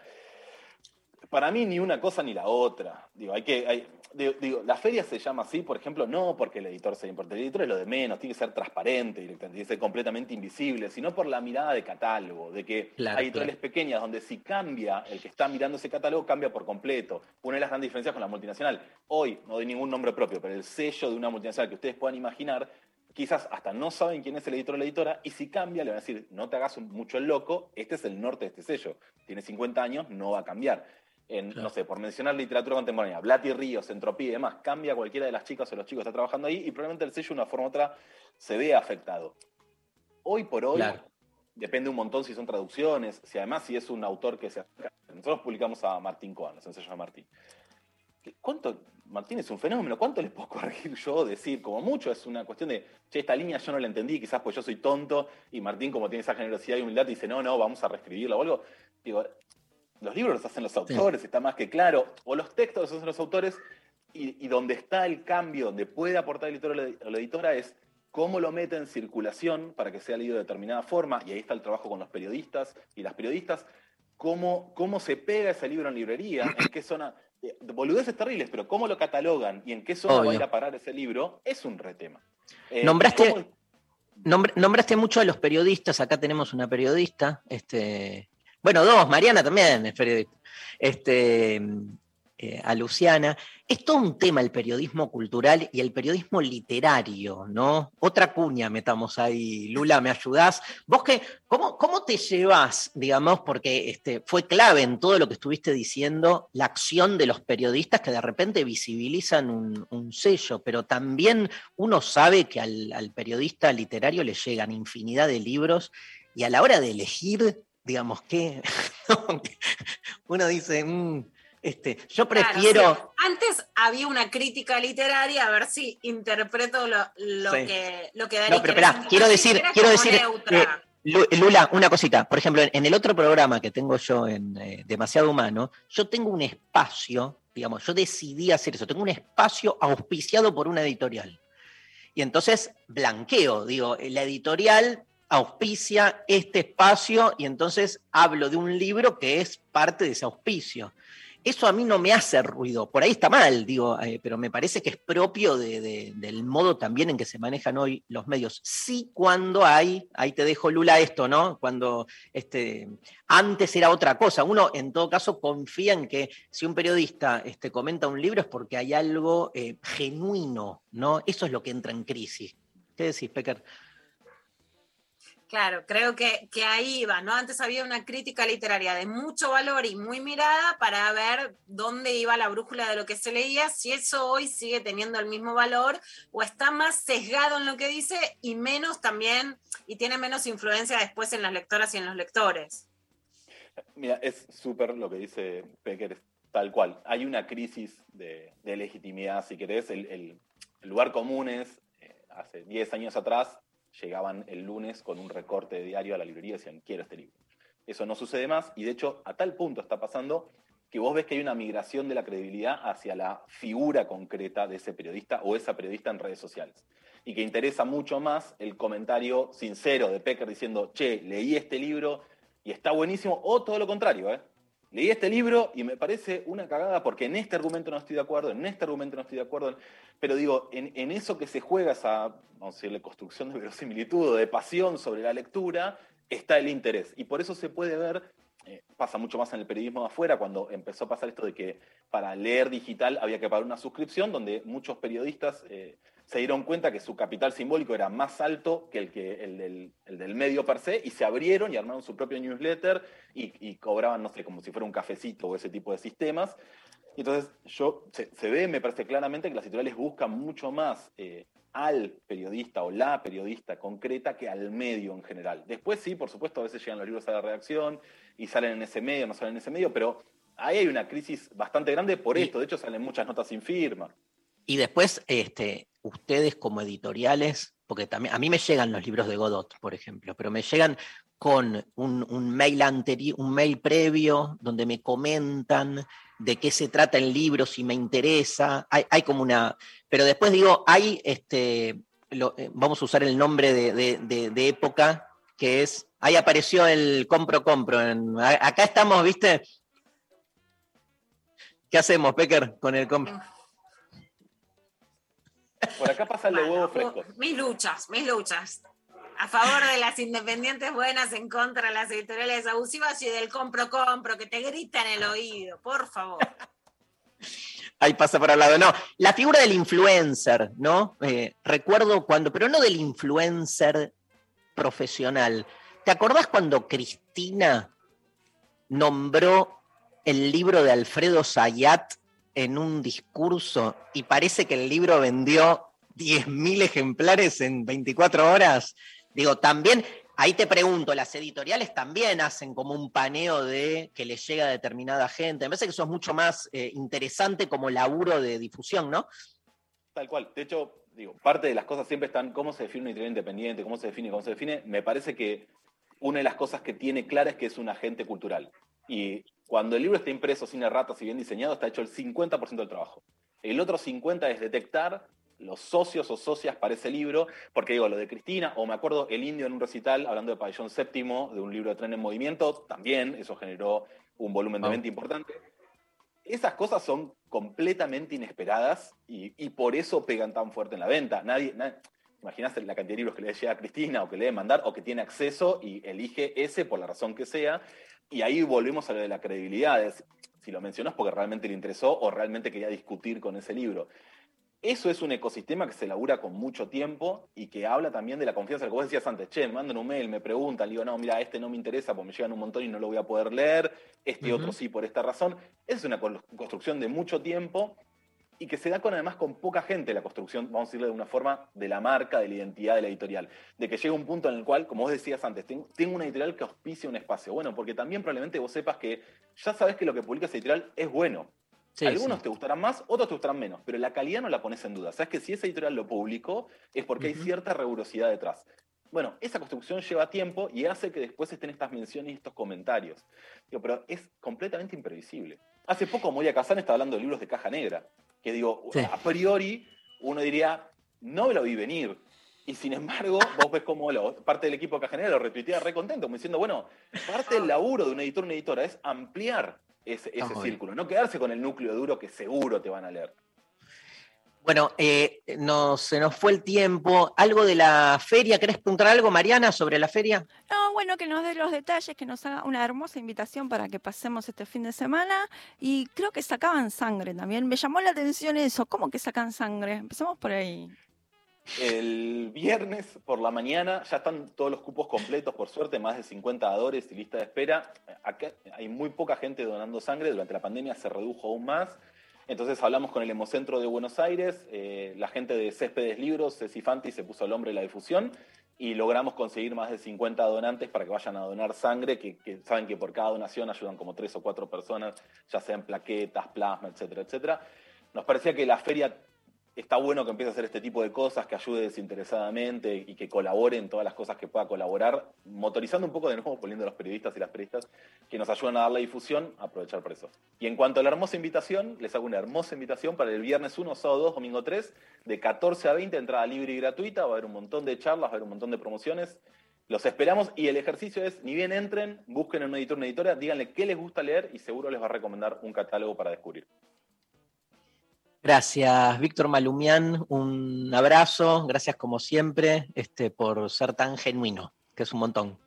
Muchísimas gracias, chicos.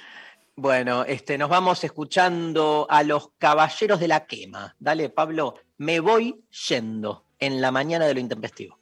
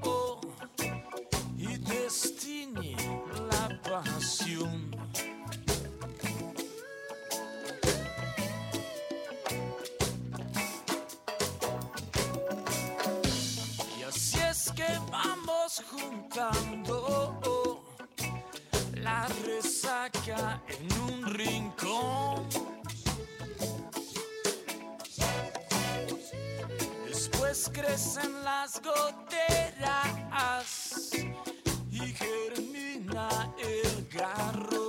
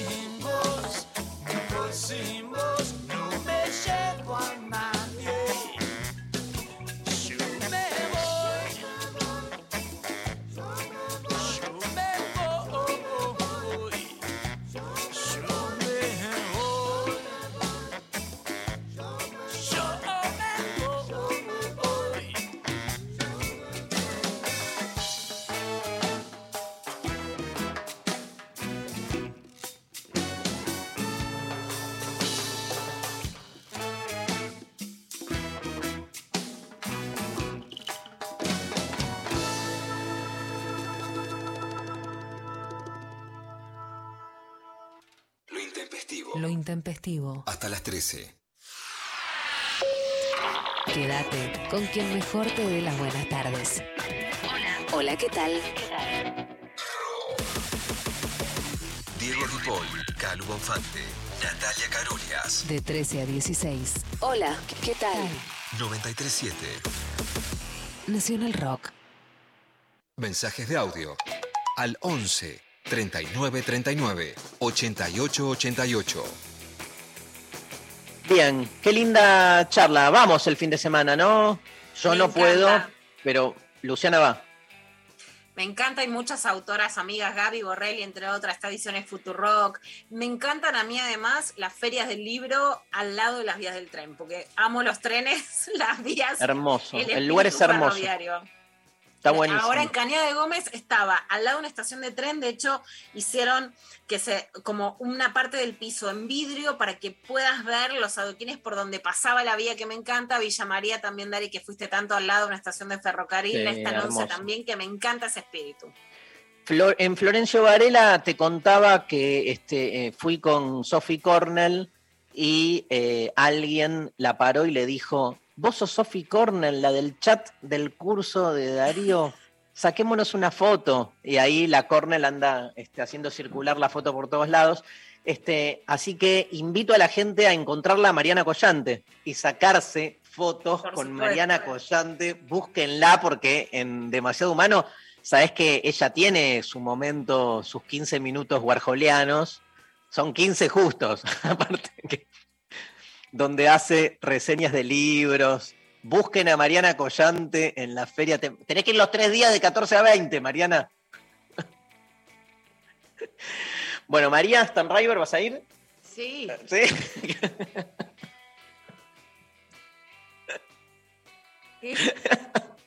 Yo tengo que dice Pablo González, yo tengo una foto con Sofi y la subió a su Instagram. Yo también subí la foto con Sophie Cornell, con Darío y con Pablo que nos sacamos en Avellaneda. Qué lindo estuvo eso. Hermoso, Qué linda- qué genio, linda- que vino, Ay, no vi Pablito, la qué alegría foto, verlo. La quiero ver. Eh, bueno, ahora la buscamos. En, eh, hay audios, ¿no? Todavía hay audios. A ver.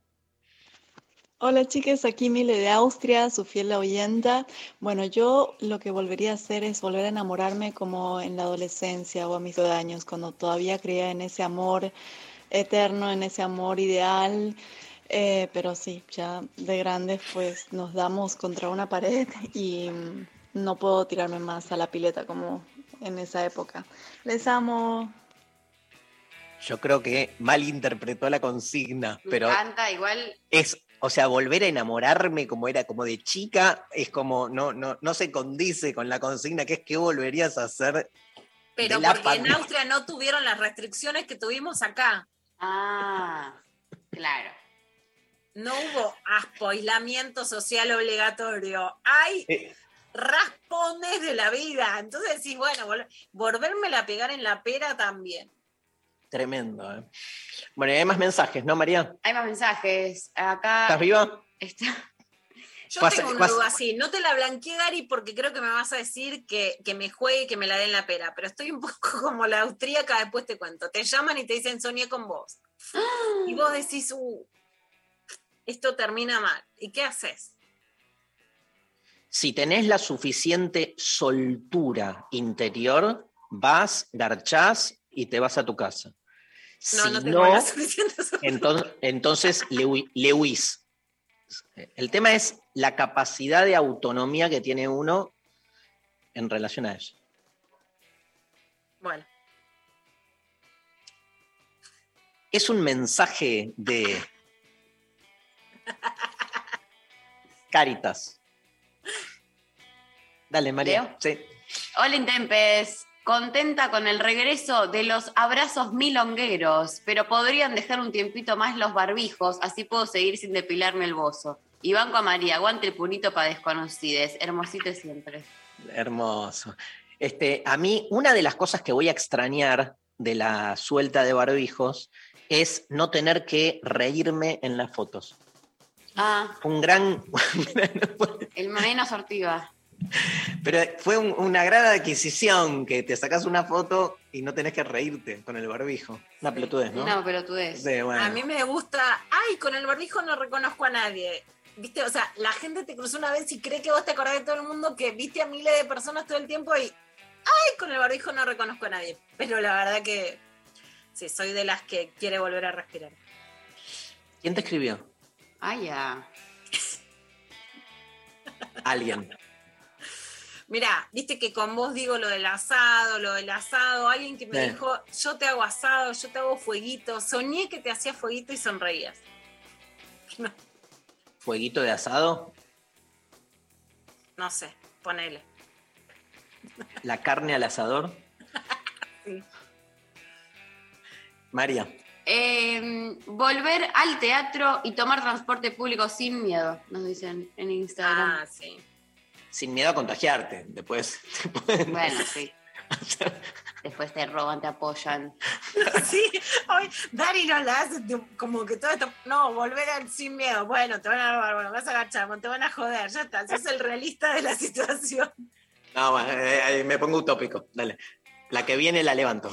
Em, acá nos dicen abrazar a la gente que no veo hace tiempo. Ay, qué lindo. Mucho abrazar y besar. Eh, los cumples familiares en la quinta, morfi, juegos, política, pachorra. A mí algo, algo, vuelvo al realismo, algo de, Realismo, yo también. Algo de los cumpleaños impostados, me parece bien que se haya, tipo, viste que, Sí. sobre todo cuando estás en ese entramado tan extraño que es la institución familiar, que tenés que empezar a ir a cumpleaños de, de- de primos de nada. No, Sí, no hace falta. no hace falta. bueno. Me voy a poner dark. A mí la pandemia me sacó lo último, el último eslabón de la familia que me quedaba, así que no tengo más. No tengo por qué hacerme la loca que no voy, no me invitan. No hay más. Pero igual esa cosa del encuentro social burocrático, no, no, ahí me quedo con la pandemia. Juli dice viajar, ah no, ya lo, ah no, sí, viajar, recitales y respirar sin miedo.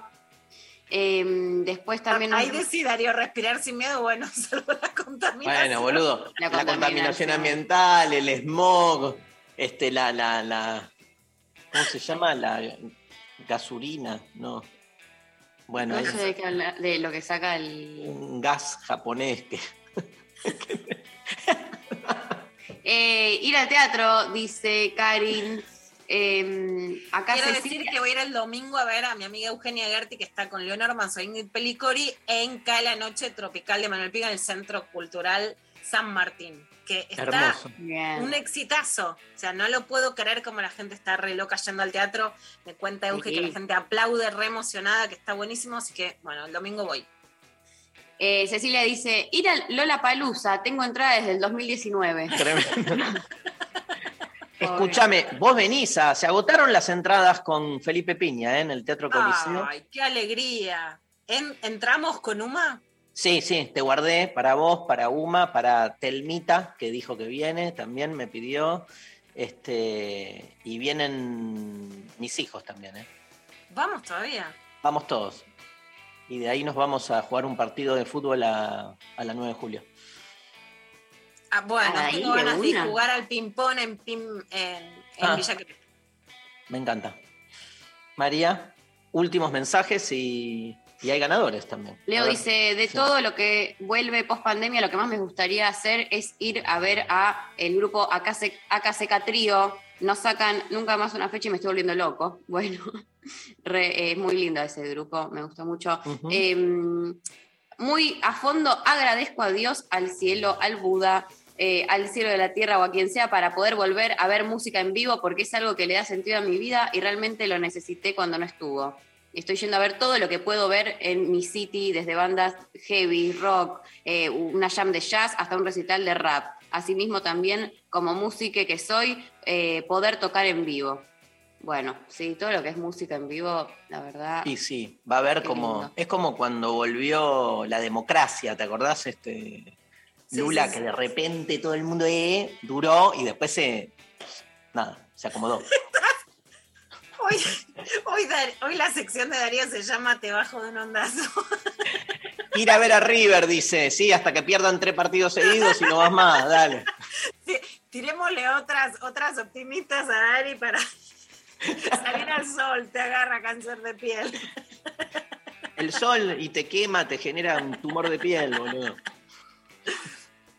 Eh, creo que queda algún audio. No, creo No. que no. ¿Sí? Sí. ¡Sí! Audio. Ah, A ver. pero ustedes no tienen idea lo que es haberse acostumbrado a escuchar lo intempestivo todos los días tomando mate en tu casa, que empiecen las clases y poder escucharlo solo el miércoles. Y no poderles mandar mensajes todas las veces que lo escuchás a las 8 de la noche por ese Spotify de cuarta categoría que me tengo una bronca, mirá, porque lo escucho más tarde, pero también me pone contenta porque lo puedo escuchar aunque sea más tarde. Les mando un beso enorme a todos. Hermoso, gracias. Mandale mensaje, manda mensaje igual al WhatsApp, que eh, no sé qué programa, qué programa hay, pero va a estar bueno. que, Obvio. que interrumpa ahí, pero mandar. Intempestivamente. No llega. Gracias, gracias, hermosa. Bueno, hay ganadores. Eh, Ganador. ganadora. Ganadora. Eh, acá eh, por Instagram que nos escribió Pau diciendo abrazar a la gente que no ve hace tiempo eh, es lo que le gustaría volver a hacer, así que bueno, ¿Ganó Pau? Sí. Ganó Pau y se lleva el libro de ediciones Godot. Bueno, nos vamos. ¿Qué hay mañana, Eva? Aquí estamos. Mañana tenemos una súper entrevista ¿Con, ¿con quién? con Pablo Perantuono. Pablo Perantuono, que es amigo Sí. de la Pecker, ¿no? Pecker. Va, trabajaste con él. Trabajé con él en el diario Crítica, trabaja en la agenda, me encanta cómo escribe, hace unas notas realmente del carajo, unas entrevistas buenísimas, además del librazo que sacó. Es el pibe que además lo salvó a Fernando Soriano de la muerte, que él la nota sobre cómo lo salva en el fulbito y lo, lo lleva al CEMIC para salvarle un infarto, es impresionante y hace unos asados buenísimos. Y es amigo de Pablo González. Pero Coautor de Fuimos Reyes. Que es de que vamos a hablar, un libro que sacó este año sobre la historia de los redonditos de ricota. Así que vayamos preparando temas musicales, ¿no, González? De los redonditos para un- musicalizar mañana, un obviamente. ricotero. Total, hoy estuvieron operando el Chino y Nazarena, le damos un gran abrazo a ambos, Mariana Collante, Lali Rombolá, Eva Díaz, este, el eh, equipazo de, y Pablo González, ¿no? De eh, Intempestivo. Lo Intempestivo. Chau Lula, nos vemos mañana. Chau María. Mua. Nos vamos, cerramos la mañana de hoy escuchando a Palp, disco 2000, dedicado a Pablo González, al que queremos un montón. Chau, chau.